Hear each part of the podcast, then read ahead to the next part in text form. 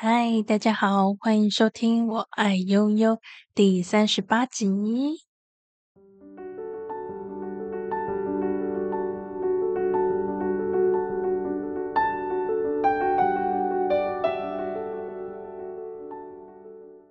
嘿，大家好，最近过得好吗？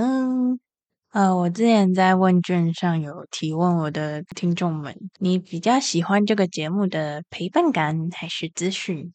那大部分的人，呃，患者会比较喜欢陪伴感，陪伴者会喜欢我提供的资讯，所以我就打算调整我的内容的部分，除了一些情绪跟心情抒发跟治疗的心路历程分享以外，我也想分享一些可以调整心态的方法，不一定是只有忧郁症的人才能听。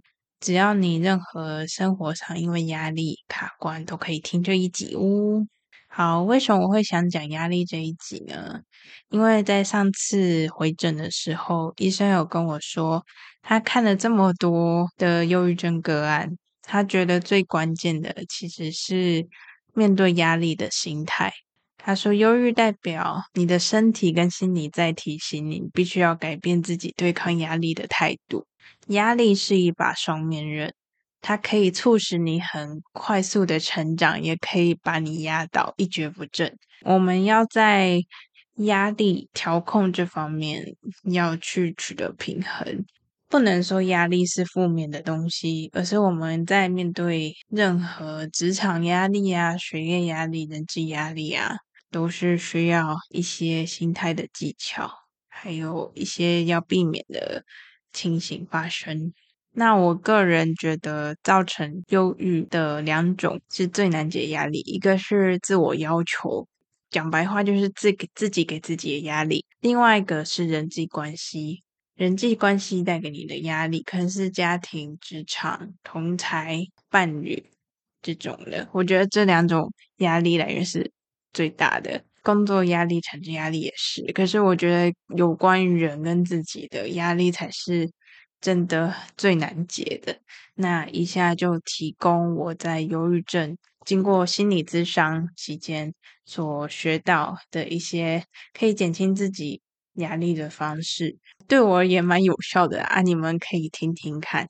那其实忧郁症这个疾病呢，在发作的时候，它可以让人完全没有产能的，所以它会带给我们很多社会上的 压力，就是你看起来就是一个死废物，就躺在那里，然后什么事都不能做。另外一方面就会动不动哭，动不动很负面，然后也会影响到自己的人际关系，听起来就是一个很负面的病症啊。但其实我会得忧郁症最重要的，其实有一部分就是因为我。我对压力的态度都是保持着压抑的状态，然后没有去泄压。那以下我就来分享给大家几个 paper。第一部分呢，是如何降低自我要求过高的压力，呃，也就是说，如何降低自己给自己的压力。第一个体悟，我觉得是心态调整，就是。你要认知到一件事，完美是不存在的。意思就是说，任何的事情不可能都照着你心中理想的剧本走，包括人啊，包括事情啊，包括成败啊，这种人生的所有的世俗的事情，其实很多部分是我们无法掌控的。所以你想要理想，哦，我一定要在什么时间达到什么那个理想的状态，那都太理想了。比如说梦想好了，一些爱赚你钱的人最爱消费你对梦想的态度。但等你出社会过后，你就会知道，其实这个世界是很市侩的。一开始我们拿着满腔热血，拿着满腔的抱负、满腔的热忱去投入职场，结果换来的都是满足老板的需求、满足客户的需求，常常要做着。其实自己不想做的事情，就只是为了赚那你交得起房租的钱。所以一开始我们，尤其有忧郁倾向的人，为什么忧郁呢？因为常常事事不如他意。人在不如意的时候，是最容易钻牛角尖的。比如说，为什么为什么我女朋友会跟我提分手？我这么好，或者是为什么为什么她不愿意嫁给我呢？怎么的，就是求婚失败之类的。就是很多时候我们太无力了，大家都很习惯希望自己的理想是可以成真的，甚至是如果我的理想没有成真，那我就是一个卤蛇。我以前是这样常常想事情的。后来我经历了一些失败，一些挫折啊，不能说失败，因为我觉得失败是一个假议题，没有所谓失败或不失败的人生。我面临的一些挫折，比如说我其实念了一个我不擅长的系，但我硬着头皮还是拿到前三趴的成绩毕业。但我其实知道我不是念功课的料，我就是硬着头皮把它念完。就是我靠我百分之百的时间完全投入我的学业，不太玩社团，不太去交朋友，对，然后好不容易考上研究所，但我一直使用错误我这个身体和我这个个性，就我一直以为我是可以做研究，可以进台积电的工程师，但很显然的我不适合，所以以前我的理想是我希望可以在。呃，我的硕士毕业之后进台积电赚超多钱，卖干也没关系，这是我的理想。我就是要赚很多钱，我要变有钱人。可是就在我硕二的那一年，就整个你们知道的，我得忧郁症，完全无法做研究，就算了，我甚至连一般的生活机能完全都没办法做。但对当时我是多大的打击！当时的我是觉得，哎呦，我一定要毕业，我一定要做得很成功，人家才看得起我，我才看得起我自己。但就是被这个病折磨了，大概第四年吧，我才放弃了我之前的坚持。我花了四年才放弃，就是在决定要不要办休学的那一年，我决定要放弃我原本走的路。那中间发生什么事？就是一直发作，一直在死亡边缘来回来回，一直跟家人起冲突，甚至被赶出家门，不被认这个女儿，甚至受到一些冷眼嘲讽。近期也受到一些职场的挫折，因为我的病症，就是这种种的苦难跟不完美就一直在发生。以生病前的我，如果一直发生这样的事情在我身上，我会一直钻牛角尖，说为什么这行不通？会会不会是我的错啊？不是我的错，是你的错，是社会的错，是世界的错，反正就是要怪罪。但我想跟大家说，完美是不存在的，就是你所的理想终究是理想，人终究要面对现实。所以我可能要泼一些比较满腔热血的年轻人一些冷水，就是很多事情，其实在你开始的时候可能很快乐，抱抱着满腔热血，经过了社会的历练之后，你就会觉得，其实我只要做到百分之二十趴的理想程度就该偷笑了，因为我们还是要跟这个。资本主义跟这个社会，还有生命的无常去做妥协，接受这些苦难。你为什么会得忧郁症？其实没有原因，就是有一点衰小。除了原生家庭、跟基因、跟环境种种因素以外，我觉得就是运气，就是上天要安排这个试炼给你，给你去磨练你的心智也好，或者是就是没有原因，你就是得忧郁症。那你既然无法改变你受到这个挫折的事实，你就只能去面对了。一开始我会把康复作为我的目标，我会觉得我忧郁症一定要康复，一定要减药，一定要完全不需要心理咨商，我才是成功的患者。但很显然的，我现在放弃了这个想法。忧郁症是我一个，我只能控制百分之五十。目前啊，目前我只能用我的。药物、心智控制百分之五十，到我不会做自伤跟自杀的行为，不会去伤害身边的人，甚至我可以做一些比较有用的产出来帮助相同生病的病友，这是我能做的。做到这些就已经一百分了。啊，如果是以前的我，只能说哦，这是六十分，因为我还没康复，我还没减药，我每天都在吃快乐小药丸啊。话说我还忘了吃药，对，所以第一个就是要接受你心中的理想帝国是不存在的，完美是不存在的。第二个就是有关于行为认知治疗，大部分的人都会遇到的一个疗程，叫做成败二分法。如果我今天做的这件事我没有成功，没有如意，我就是失败的人；或者是说，如果你是某某党的人，你就是垃圾；如果你是某某党的人，哎，你就是嗯嗯，思想不错，政治正确。这叫做二分法，非黑即白的思考模式，会让一个人容易钻牛角尖。其实，在这个社会上，很多灰色地带。有时候需要睁一只眼闭一只眼，但对于一些遵守原则的人，他觉得不是啊，你一定要照程序走啊，你一定要这样子，一定要这样子，你应该不应该这样？哦，你念研究所就应该要去呃去比较高薪的工作啊，不然你研究所是念心酸的，或者是说，哦，我这次哦考试花了那么多时间。居然没有上，嗯，是不是我是失败的人？容易掉入那个非黑即白的思想。很多时候，如果我们太于主观，就很容易常常会产生很多盲点。举例来说，其实，嗯，好，就拿原生家庭来讲好了。很多小孩都很怨恨爸妈，因为会觉得说，为什么你小时候要这样对我？嗯，你是一个失败的爸妈。我在前期生病的时候，我也是这样想我的家人的。但在后期之后，我看到爸妈的改变，也从上帝视角看到我爸妈其实原生家庭也很难过，也很悲惨，甚至比如甚至不亚于我。所以你能说他们是失败的爸妈吗？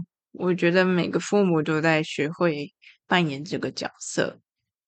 那你要把你的主观成见给拿掉，但这是时机问题。你在心理智商的时候，你必须要把主观的成见放在第一位，你要把自己放在第一位。但如果你平常跟别人相处的时候，或者是在职场、学业、同侪相处的时候，你可能偶尔还是必须要顾全大局。有一些自称讲话很直的白目，都会说：“我就是爱做自己呀。”哦，没办法，我就是把我内心就想法想出来，我就是很 real 啊。我觉得这种人就是白目，他不会去看现场的气氛来修饰自己的言辞，想到什么就讲什么，就是死白目。我希望大家呃，有时候还是要演一下，虽然真的很不想，但就是为了要降低自己的压力。还有可能别人会施予你的压力，你必须要演。成败二分法这个观念，在我的心理智商起了非常大的作用。我后来觉得没有什么应该不应该的，没有说什么，嗯，你三十岁就一定要结婚，你要有车有房，男人就是要有车有房才能娶老婆啊。哦，我三十岁应该要开始想我要什么时候生小孩，要不要动卵。啊！我看到我很多同学，哎，都已经结婚生子啊！我是不是个失败的女人？因为我现在还单身，就是这样子。很多应该不应该，其实是不存在的。每个人来到这个世上都是独一无二的个体。我在忧郁症之后得到最大的感触就是，没有所谓的人生标准 SOP。呃，七十亿的人口有七十亿个适合生存的剧本。所以你，当你听别人的生活经历、人生经历、成功人士的经历，他叫告诉你说：“哦，你应该要怎样，不应该要怎样。”听听就好。你只要找到属于你七十亿分之一那个真正适合你的生存方式，就很棒了。所以，只要活得下去就好了。这是我目前的心态。或许赚大钱对于某些人来说是很重要的，但可能对于我的人生健康跟跟压力相处才是最重要的。那第三个，降低自己给自己压力，就是修复内心的创伤。很多自己给自己压力，其实是来自于一些从前的经历。它刻印在你心里的名字。哦，刻在我心里的名字，而、哦、不是那个啊，就是就是很多可能以前教育你的人，或者是你的重要他人跟你说，你要考一百分，你才是有用的女儿，或者是说你在三十岁以前你要有车有房，你才是成功的儿子，或者说你长那么丑，你一定要呃读书读得很厉害，人家才看起你，才不会被看不起，不然你就会。像被爸爸妈妈这样忽视一样，就这些话其实会累积在我们心里。年幼的我们会觉得它是真实的真理，就是说，对，我就是没有用的人，我就是要一定要做出什么，我才有资格活下去。很多忧郁的人，就是心里过不多，过不过是自己的自我标准。那为什么自我标准那么高啊？可能从小。就被要求要做到一百分，甚至超过一百分，根本没有人有办法超过一百分。父母就是要你做到你他们自己做不到的事。修复内心创伤为什么这么重要？为什么要花个两千五去跟一个不认识的人讲你过去过多惨？然后哭完之后，哎，时间就到了。为什么要做这件事情？我一开始会觉得超级浪费钱，但后来经过几次之后。真的必须要不断的情绪重现，不断的把当下没有发泄出来的怨气给发泄出来，我才有办法去丢下这个扛了很久的应该不应该的包袱，才能有办法跟心中的唱衰魔人对话说。他就说：“你看啊，你现在什么工作都没有，你只会录一个烂烂的 podcast，没人在听啊！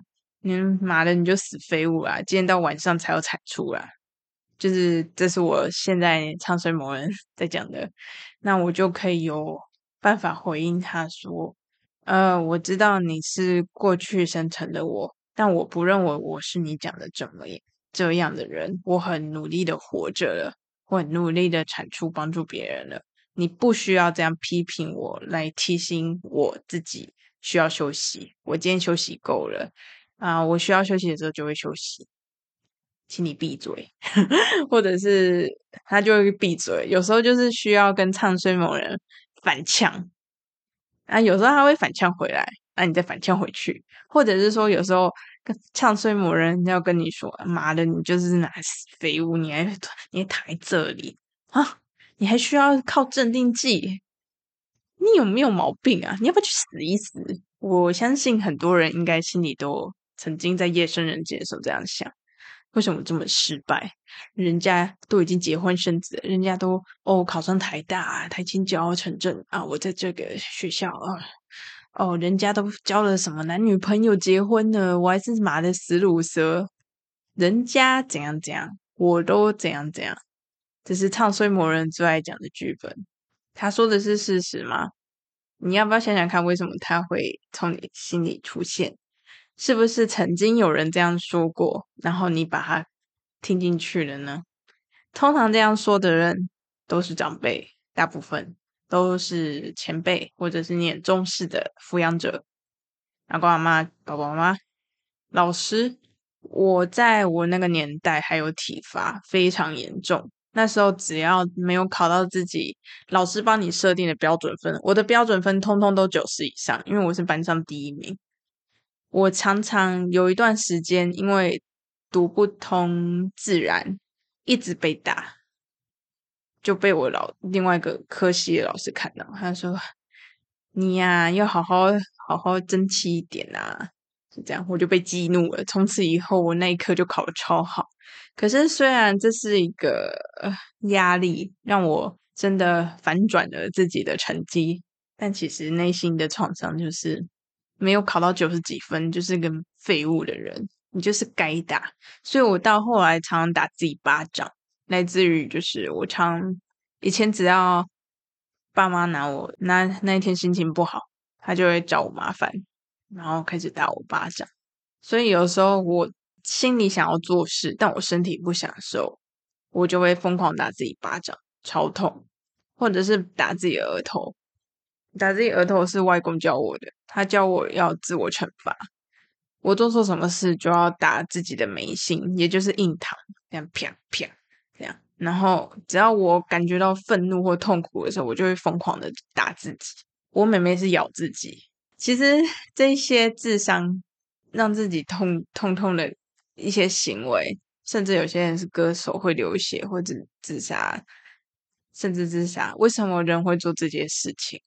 因为要用痛觉来麻痹自己，要让自己陷入那个。对，我现在遇到的状况就是失败的，然后就会掉入过去的情节，然后说，所以我现在就该被打，所以自己就会开始打自己。那你就必须要靠心理智商去一直重现，在有智商师在旁边的情况下去重新感受当下被打的感觉，并且跟当下正在欺负你的人回应你的怨气跟怒气。这是要不断不断做的一件事，会很痛苦。所以每次心理智商出来，我都觉得我血量快没了。这也是为什么人家很多人说心理智商没有用，因为光是要面对自己当下被欺负的那个情节，有些人的心坎已经过不去了，他就会说：为什么老是要提过去？这个没有用。他就会拒绝，智商是在继续跟他挖掘，为什么你会产生这个唱衰魔人？唱衰魔人是无法根除的，但你可以让它威力变小。智商强化你自身心理免疫力最重要的一环啊！再讲起来真的觉得好辛苦啊，但但我有成功改变了啦，嗯，可喜可贺。这是多么不容易的事情啊！所以以上三点：心态调整，认知到完美是不存在的，撇除掉二分法，不要黑对即白，要接受社会是灰的，任何事情都有黑暗面跟阴的阳光面，任何事情都有好跟坏，并不是所谓的完全一百分跟零分这么简单，你就可以更有弹性的去思考任何事情。第三个是修复内心的创伤，跟你的唱衰魔人直球对决。当然，这需要专业去协助、去陪伴你走过这一段诉说的路程。然后，有些人会因为起了心理保护措施，一开始都会鬼打墙，没有办法智商到你内心深处。如果你智商完之后没有一种虚脱的感觉，那可能没有挖到。真正的痛处。如果你跟智商师吵架，甚至会觉得智商没有用，或许他挖到你的痛处了，然后你开始反抗，所以你不想咨商。所以有一些听众会跟我说他不想咨商了，然后我就会跟他说，或许现在谈到议题就是你最需要谈的，但你现在不想，就是觉得太痛了，不想谈，就会想要放弃。我建议在最想放弃的时候，不要停下智商，因为那可能会是你。最需要解的关键点，只要智商是能够陪伴你看到痛点的核心，通常后面修复的行为个案都可以自己收尾。为什么会知道这些呢？因为我有看书。好啦，最主要还是要尊重专业啦，就是可能可以寻求专业啊。我只是把我目前知道的跟经历分享给你们。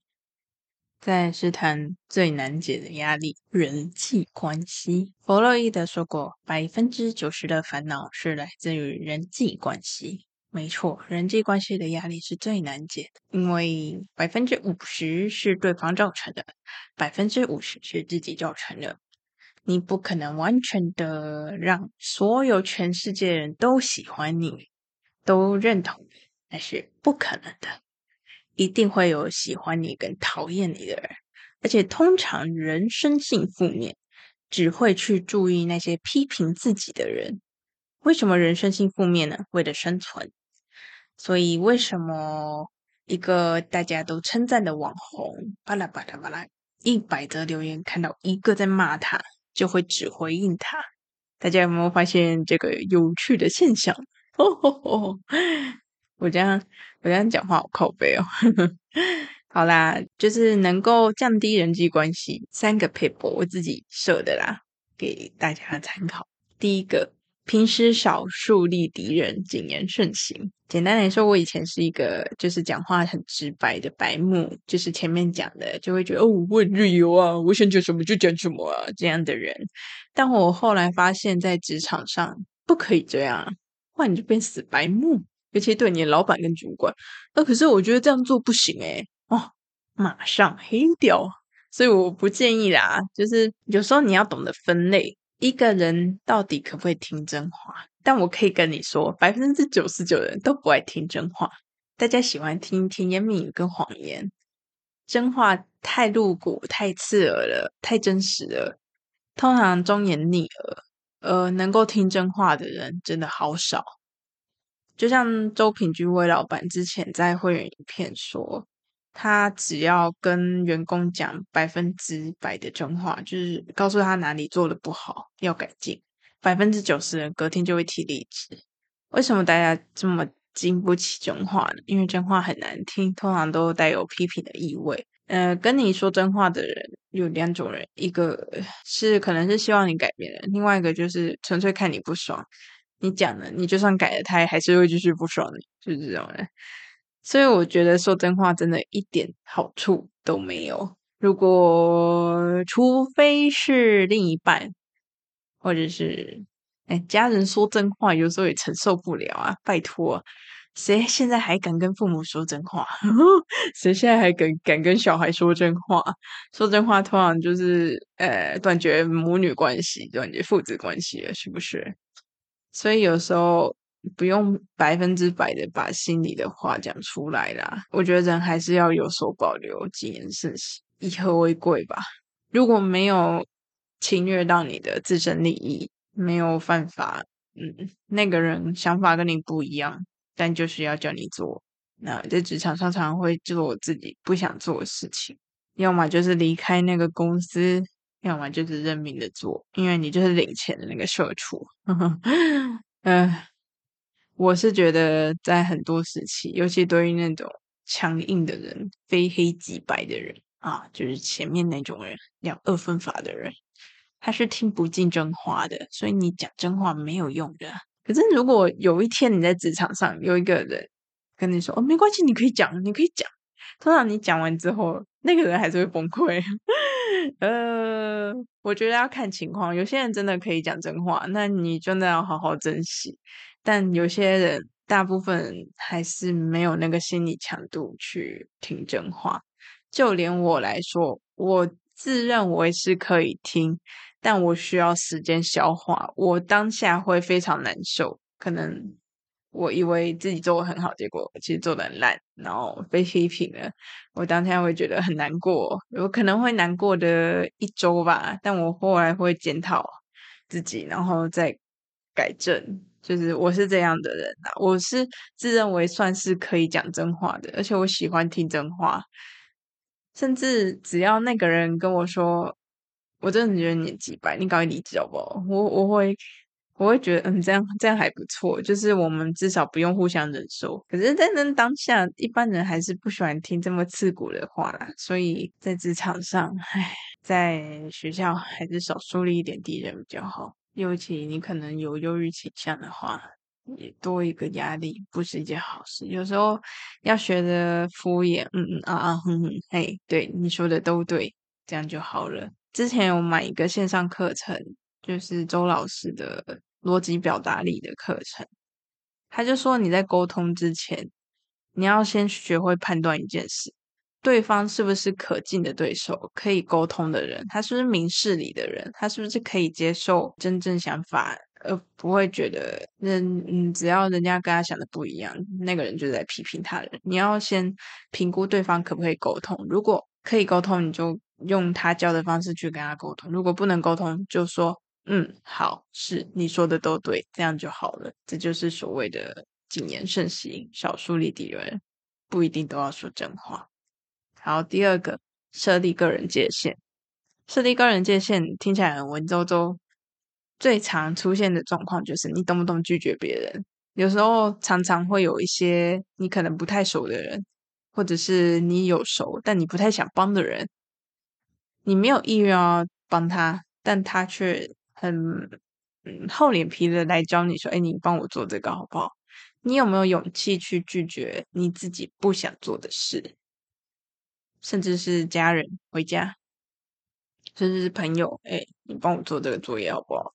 你你帮我看这个股市未来走向会怎么样好不好？如果你不想，你可以拒绝别人吗？或者是婉拒？这就是非常鲜明的个人界限，或者是你马上明确的告诉他你的界限在哪。打个比方。呃，我可以帮你，但我可能只能大概跟你说一下大纲，但其他的部分我就不方便，因为我还有其他事情要忙。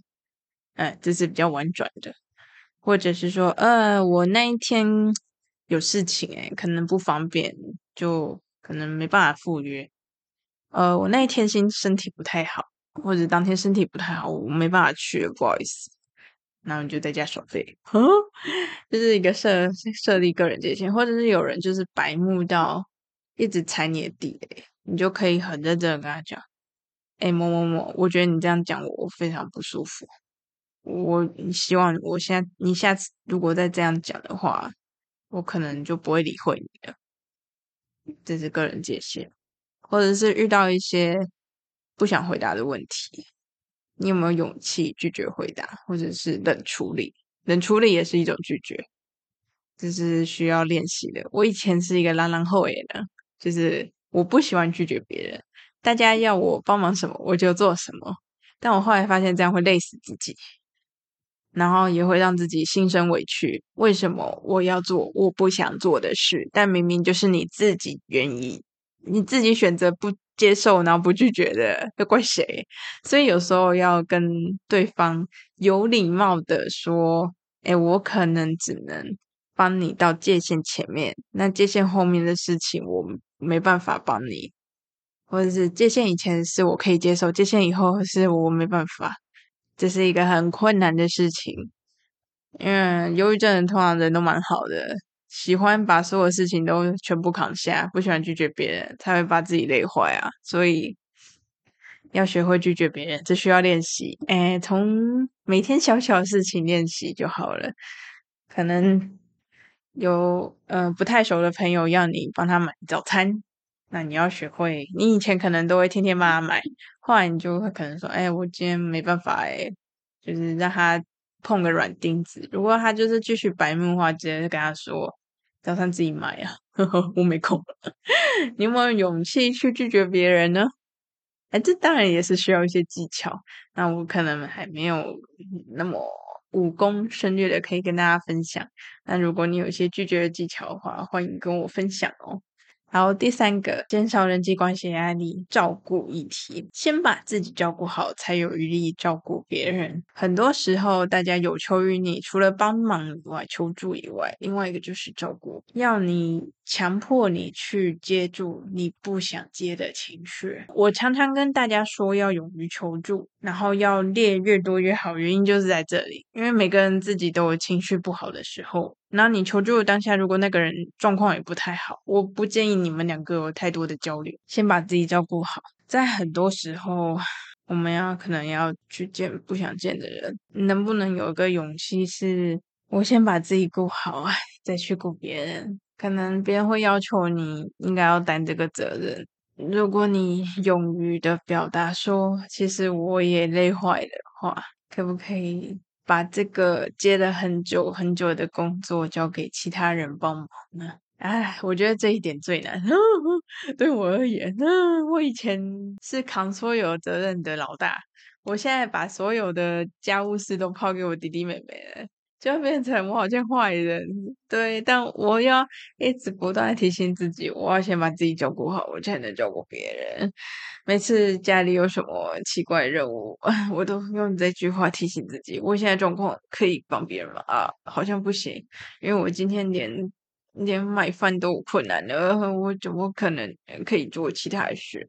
我连遛狗都要边哭边遛，还要等狗狗等我，还要跟狗狗说谢谢你安慰我，然后我觉得好累哦。希望大家都可以往这个方向迈进，不要说马上达到啦，就可以迈进一点点就很不错了。复习一下，我减少人际关系的三大课题：少树立敌人，谨言慎行，不用让人人都说真话，因为真话人人都不喜欢听。第二个，设立好情绪个人界限，务必不伤和气的拒绝别人。第三个，先把自己照顾好，才有力照顾别人。这是我降低我人际压力的撇步跟体悟啦，分享给你们。那有时候就是真的没有把躲过，或者是拒绝，尤其是职场，因为你领钱了，领钱就是社畜，什么事老板叫你做什么，你就是要做什么，一定会遇到一些鸡巴人，一些鸟事，造成你心理压力很大，嗯，心生不爽啊。那要怎么办呢？第一个，适时泄压。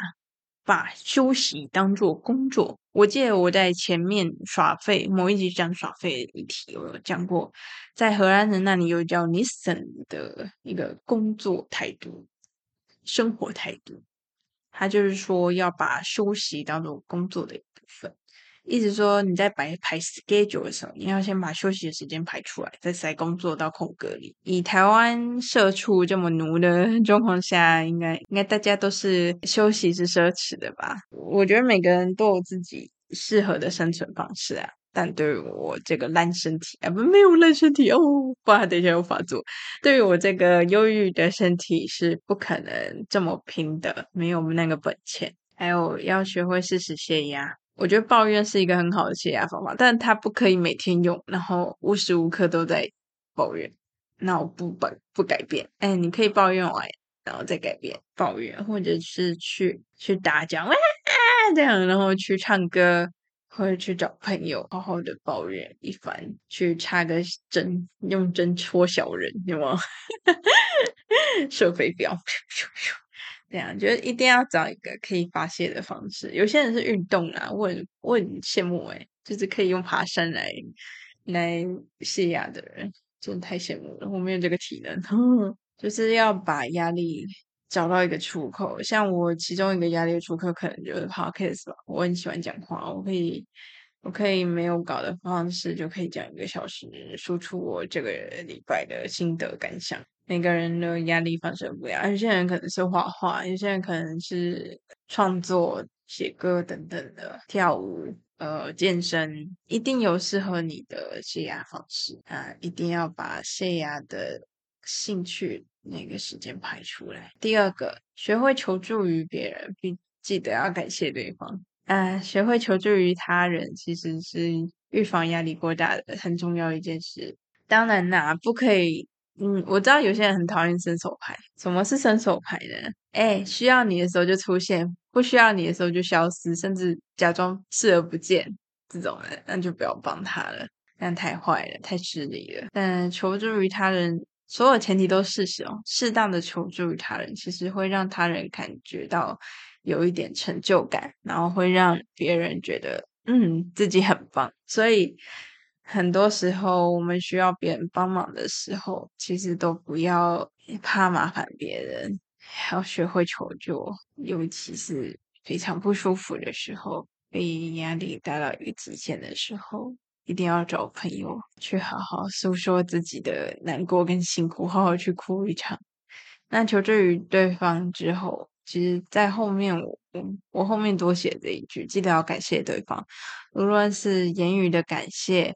或者是礼物的感谢，或者是请客的感谢都好，一定要记得感恩对方，谢谢对方的陪伴，花了这么宝贵的时间来陪伴你，借助你的负面能量，来协助你完成任务，一定要记得谢谢对方。很多人为什么到后面大家都不愿意帮他，是因为他人家帮完他之后，他就他就消失了。然后等到下一次出现的时候，又是哦，我有什么事情需要你帮我？哎，我心情又不好了。然后你他平常快乐的时候根本不会想到情绪垃圾桶啊。我在学生时期蛮常被当这个角色的，因为我很喜，我是一个同理心极强的人。状况不好，我可能就没办法了。嘿，谢谢情绪，谢谢。对，然后第三个预防压力过大方法，找到热爱的兴趣，投入其中。热爱的兴趣，我建议是跟工作无关的，就是它纯粹就是兴趣。你就是呃跳跳爽的，然后你喜欢跳舞，哎，那就跳爽的。它不需要被评价说跳的好不好。在这种情绪的前提下，就唱歌，唱歌也蛮爽。但就算唱的走音也没关系，反正自己爽就好了。就其实很多时候，我们真心投入在一个自己喜欢的事情。像我就很喜欢讲话跟摄影，我每次在大森林公园摄影的时候，我就觉得啊，好开心哦。他每次在录 podcast，哦，好开心哦，就是纯粹就是为了兴趣而做的事情，就感觉很幸福，就可以暂时忘记了一些烦恼。或者是有些人就很喜欢追星。追偶像，爱看到偶像啊啊，心情疗愈，有没有看到我，我的 IU，我婆 IU 啊，心情疗愈，这也是一个舒缓压力的方式，内心疗愈。哎，或者是听我哎呦呦嘿呀，没有啦，开玩笑的，也是一个哎心情疗愈的方式。哎，找到一个喜欢的事情吧。那如果你可能预期来没办法做到，那就没关系，那就好好耍废，躺着呼吸就好。这也是 OK 的，不要勉强自己哦。好，最后一排如果我非常不幸的被压力击垮了怎么办？第一步，先停下来休息吧。我真的以我的经验，我以前是一个工作狂，我觉得休息很迟。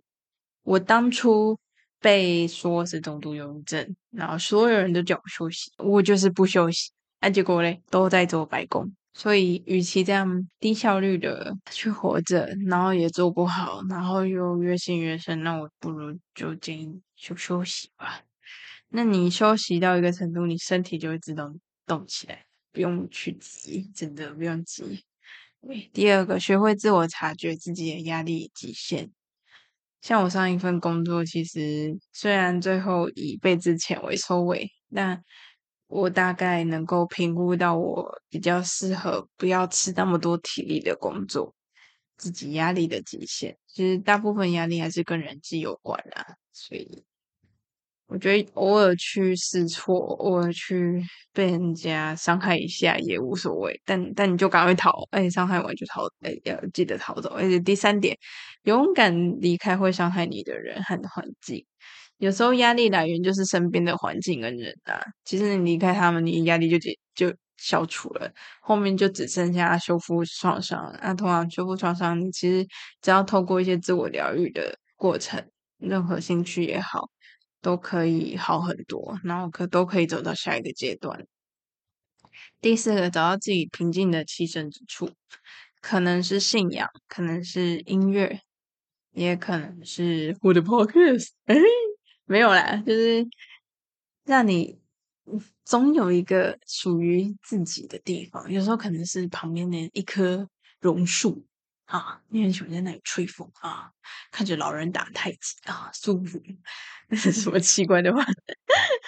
就是嗯，有些时候我们真的很需要放空、耍废，呃，跳脱所有的世俗，去看一下美景也好。对大自然真的是一个很棒的、很棒的方法，或者是信仰啊，可能是宗教啊，去跟你的神父、那个耶稣基督、妈祖都可以，只要能够帮助你找到正念、抒发自己痛苦的所有信仰，都是好信仰。希望大家都有这样的栖身之处，只要找到自己能够让自己平静的栖身之处，你就会好很。第五个，从自我疗愈找回真实的自己与适合生存的方式，这就是我现在正在做的。我还在自我疗愈的阶段，我可能人终其一生都在不断的受伤跟疗愈，再受伤再疗愈。但最终的目标就是要找回真的比较适合自己生存的方式，真实的自己，就是写在基因里。可能你是一个很很会搞笑的人，但被教育成要正经八百，那你就会很痛苦啊。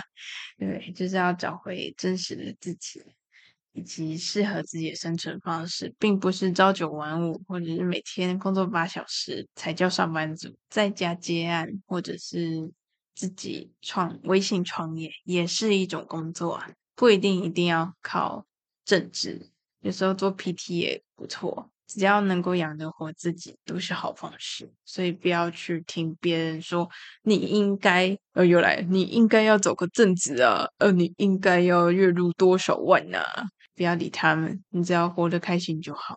真的。结语，你一定要记得肯定一直以来被社会压力、任何压力压着却不放弃生命的自己。其实，真的压力很容易让人想要放弃一切，是一件很恐怖的事。对，真的辛苦大家了，大家都很棒，你也很棒，你的存在就是最棒的成就。希望大家都可以跟压力共处，让压力变成动力，再继续辛苦但很荣耀的活下去吧。这是什么结尾？好啦，谢谢大家今天的收听哦。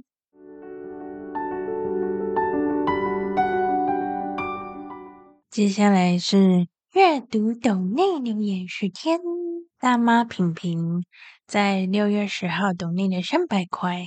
她留言说：“悠悠，你很幸福，有爱你的家人，更要记得还有爱你、照顾你、贴心的男朋友。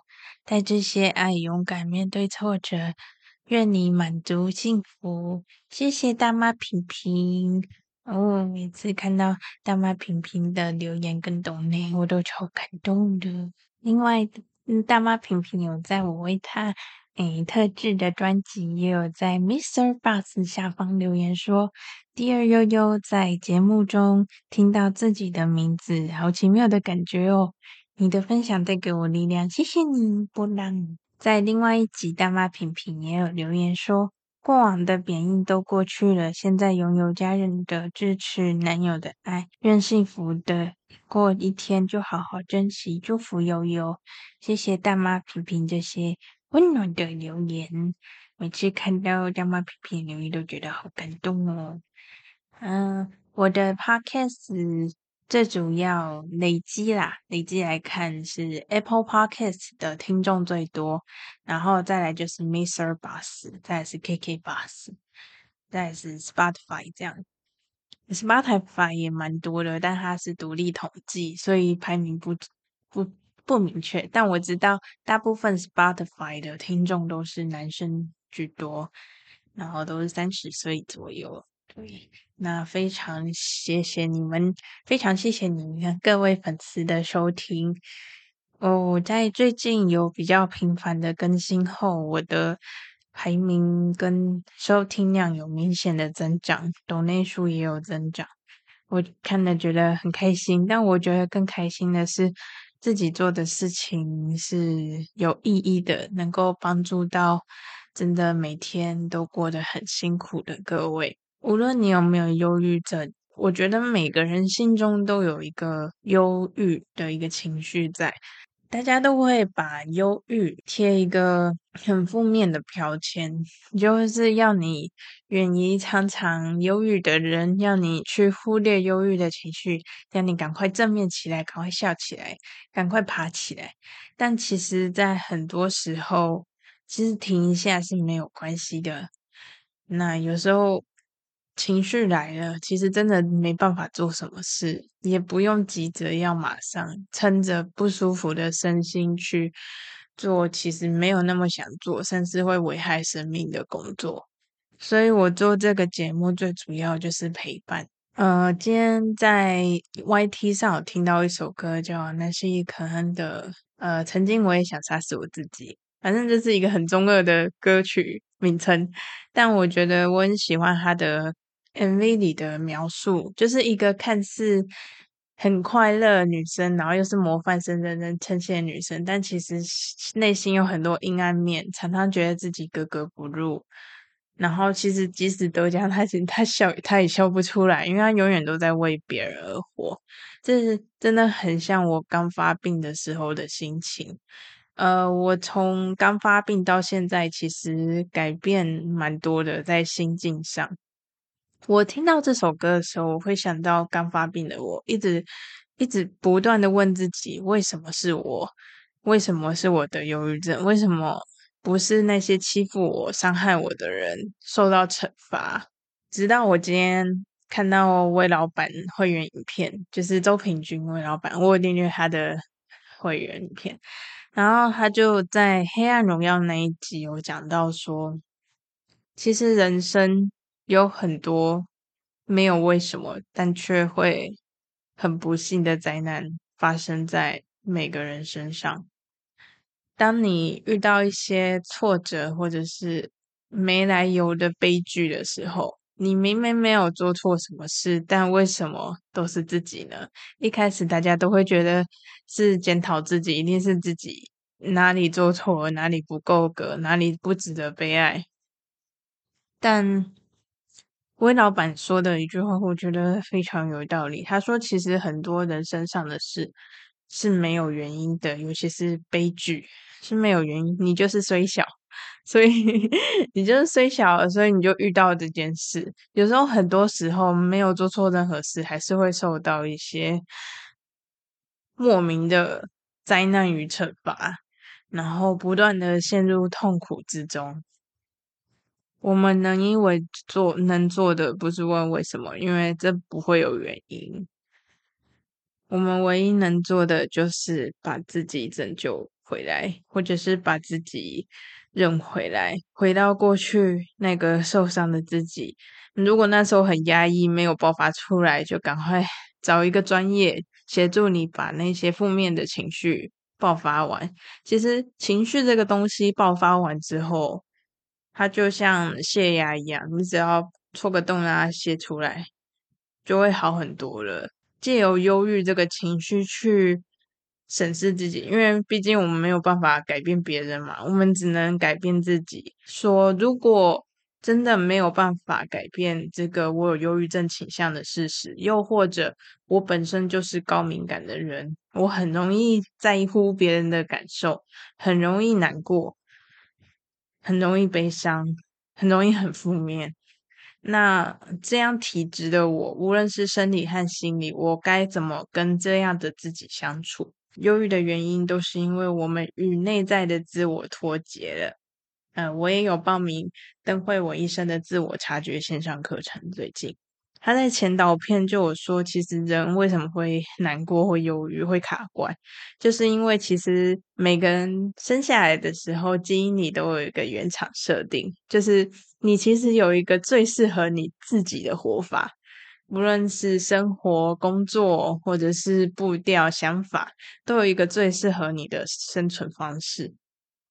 那一开始我们不免俗的会照着爸爸妈妈教我们的，你应该不应该怎么样？他们也是依照自己过去的经验值，然后试过了，或者是他们自己的爸爸妈妈告诉他你应该这样做。但其实随着时代改变跟心理健康，逐渐被重视，其实最适合自己的生存方式，只能靠自己摸索，还有靠自己去认识真正真实的自己。呃，我在最大跃进康复的那一段期间，其实医生就告诉我说，因为你认识了最真实的自己，所以你就好转了。所以，每当忧郁症发生的时候，我除除了问为什么是我以外，的确啊，会觉得很悲惨。我又没有做错什么，为什么是我生病？为什么不是欺负我的人的报应？嗯，我们能唯一真的能做的，除了无语问苍天以外，就是去想一下，要调整一下自己的生活形态、目标。呃，先休息一下也好，呃，先学会怎么在预期或者是难过的时候，不要让自己太崩溃到可能自伤或自杀的状态。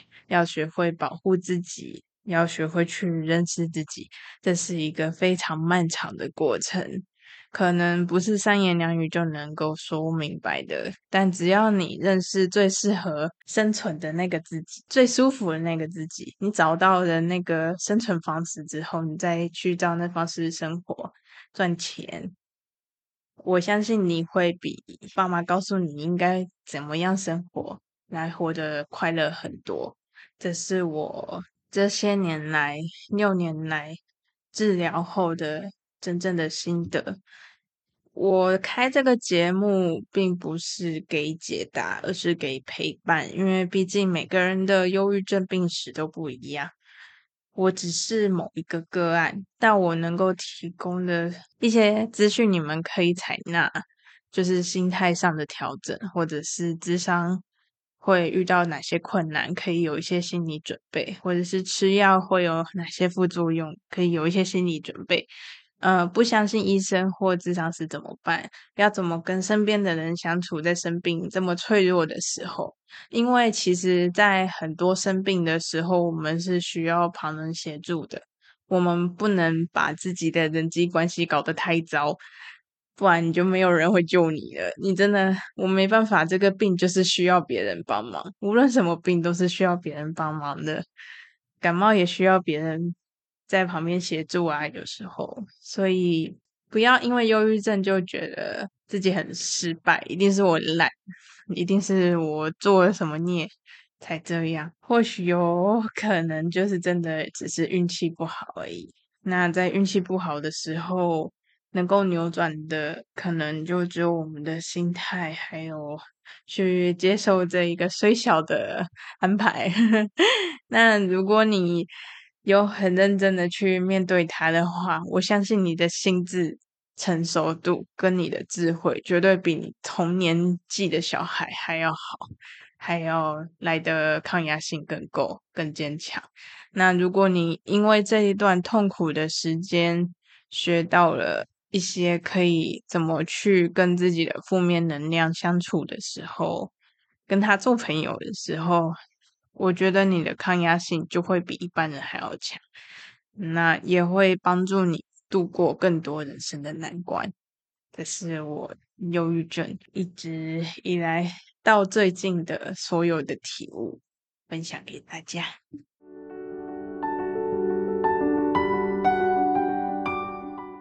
好，再来是另外一个干娘，叫徐淑慧，她在六月九号抖内了一千块。她说：“谢谢你持续帮助忧郁症患者及陪伴者，谢谢淑慧的抖内，谢谢你。”开这个节目，主要还是为了帮助，就是跟我一样很辛苦的大家。因为忧郁症真的太幸福了，像我今天躺了好久好久，躺到 躺到我都怀疑自己，而且其实睡着并没有比较舒服，因为我睡着噩梦连连。那原因就是因为变天。就只是因为变甜，没有任何刺激源，却可以让我痛苦不堪到我必须要依靠药物我才能勉强的不要这么的失控，不要一直哭，不要伤害自己，我就靠药物来束缚、拘束自己、约束自己。所以我你看我已经吃药六年了，完全没有戒断过，然后也很认真的咨商。我可以说是很优秀的病患，自己讲，因为我我咨商是说我很优秀，就是我没有任性不吃药，或者是想省钱，不相信咨商师就不咨商，或者是我甚至还放弃了我一直以来非常在乎的学业，为的是什么？为的就是希望让自己好起来。我真的觉得生命更健康比钱还重要。我觉得能够想怎么活下去。对我来说已经很困难了，那也是我最重要的一件事。当然，想怎么活下去，赚钱也很重要，因为总不能永远当吸血虫吧。所以，所以我就想了很多方法让自己有收入，work from home。花 podcast 也是一个增加收入的方法，但它主要不是为了钱，所以。就还在想很多，到底自己可以能够做什么？在这么体力不不稳定的状况下，我到底可以钱的部分我要怎么去解决？这是我目前的烦恼。嗯，我在应征应征工作，看的时候履历都需要体力跟脑力。我也要去衡量跟突破自己的恐惧。我一直很想学机车，但很明很明显，我最近又开始复发了，又不能学了。所以，呵呵，唉，希望我能够找到真的适合自己的工作跟活下去的方法。这是一件困难的事情，但。我我我知道我有进步很多了，我可以做很多三年前、六年前没办法完成的事情。像我刚刚发作，我现在还可以录 podcast，这就就是一个很大的进步。也非常谢谢一直以来很支持我的听众们，谢谢你们一直有看到我的努力，我都有把你们的留言截图在我手机里，嗯，一直提醒着自己。还是有价值的，我还是会偶尔会掉到那种现实有没有产值这个部分来定义自己。但如果用产值定义自己的话，只会越想越糟，因为产值嗯目前没办法太高。对，那希望大家都能够找到养活自己的方法，还有适合自己的生存方式。我的方式可能不一定适合你，但你可以听听看。然后也可以推荐给需要的朋友们，就是经验分享。好，谢谢淑慧的抖内哦，谢谢你。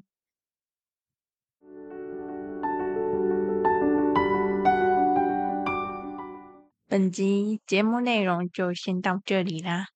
那如果希望可以持续听到我的更新的话，欢迎按下方赞助链接抖内我一些钱钱，或者是你有经济压力。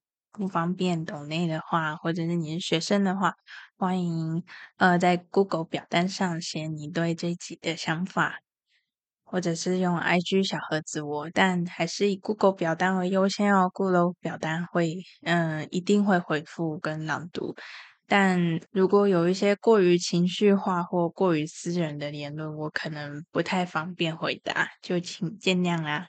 那如果喜欢这个节目，也欢迎五星好评。不管在 Apple Podcast 上或任何的平台上留下你的五星好评，还有对这个节目的想法，你的支持、你的鼓励会是我创作的动力哟。毕竟要做一个 Podcast，最困难的地方并不是什么想主题什么的，而是持续。持续这件事是需要很多热忱的。也需要鼓励的，而且我是讲那么危险的事情，那么隐私的事情，所以 就希望大家，呃，如果喜欢的话就支持一下，或推荐亲友们一下，这样或帮我分享，我会很感谢哦。好，本期节目就到这里结束啦，我们下次见啦，拜拜，拜拜。